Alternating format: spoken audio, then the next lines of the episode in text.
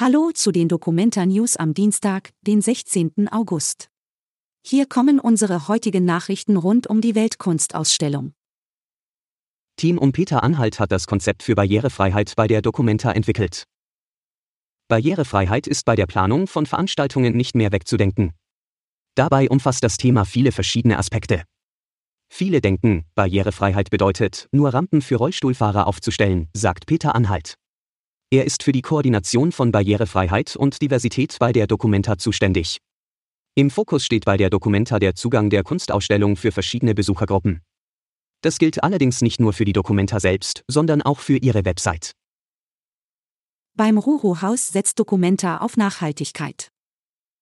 Die Ziegel kommen auf Dächer, das Gerüst wird wieder abgebaut und die Holzplatten gehen in den Fundus der Documenta über.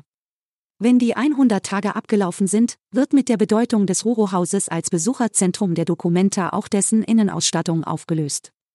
Denn Nachhaltigkeit war eines der Kriterien für die Gestaltung des Ruro-Hauses, der Zentrale der Documenta. Auf den aus Kommissionierwagen bestehenden Ticketschaltern könnte also beispielsweise in Zukunft eine mobile Bar werden. Restaurant am Friedrichsplatz zur Documenta im Dornröschenschlaf. Kaum ein Speiselokal liegt näher am Puls der Dokumentar als das geräumige Restaurant am Friedrichsplatz 10. Bei der Kunstschau 2017 hatten die Betreiber wegen der günstigen Lage doppelt so viel Umsatz gemacht wie üblich. Damals hieß das Lokal noch Fratelli. Bis vor kurzem war dort der Grieche El Greco beheimatet, der nun aber aufgegeben hat. Ein wesentlicher Grund ist laut dem Vermieter der Räume die Gastromeile der Documenta, die direkt gegenüber jede Menge Leute abschöpft und die Blicke vom Lokal in Richtung Kunstgeschehen durch Container und Zäune versperre.